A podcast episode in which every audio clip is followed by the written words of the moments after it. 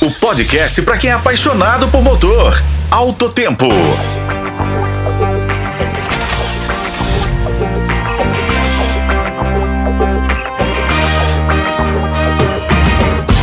Olá, amigos de Alto Tempo. Em nosso último encontro da semana, vamos de novidade e da Toyota. Vamos falar do Corolla Cross. O modelo se prepara para receber atualizações, tanto em termos visuais quanto tecnológicos, prometendo uma experiência renovada para os consumidores.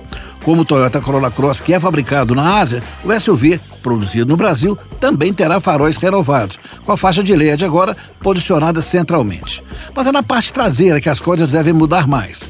O criticado e bem aparente abafador do escapamento será remodelado e reposicionado para se esconder melhor atrás do para-choque. Com o paliativo, desde 2021, a Toyota apelou para o improviso e passou a pintar com tinta preta esse abafador. Tudo com o objetivo de disfarçar a estética ruim desse equipamento.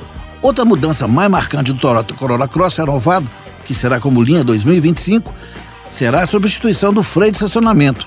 Hoje, um pedal, será agora um sistema acionado por tecla.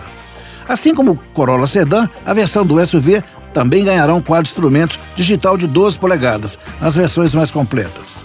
Para se adequar às novas regras do Proncove, o motor 2.0 do Corolla Cross será recalibrado e deve perder a potência máxima de 175 com etanol com 2 cavalos a menos. O câmbio também seguirá sendo o CVT com 10 marchas simulando. E ainda não será dessa vez que o Toyota Corolla Cross irá ganhar a suspensão independente, a Multilink. A barra com eixo de torção será mantida.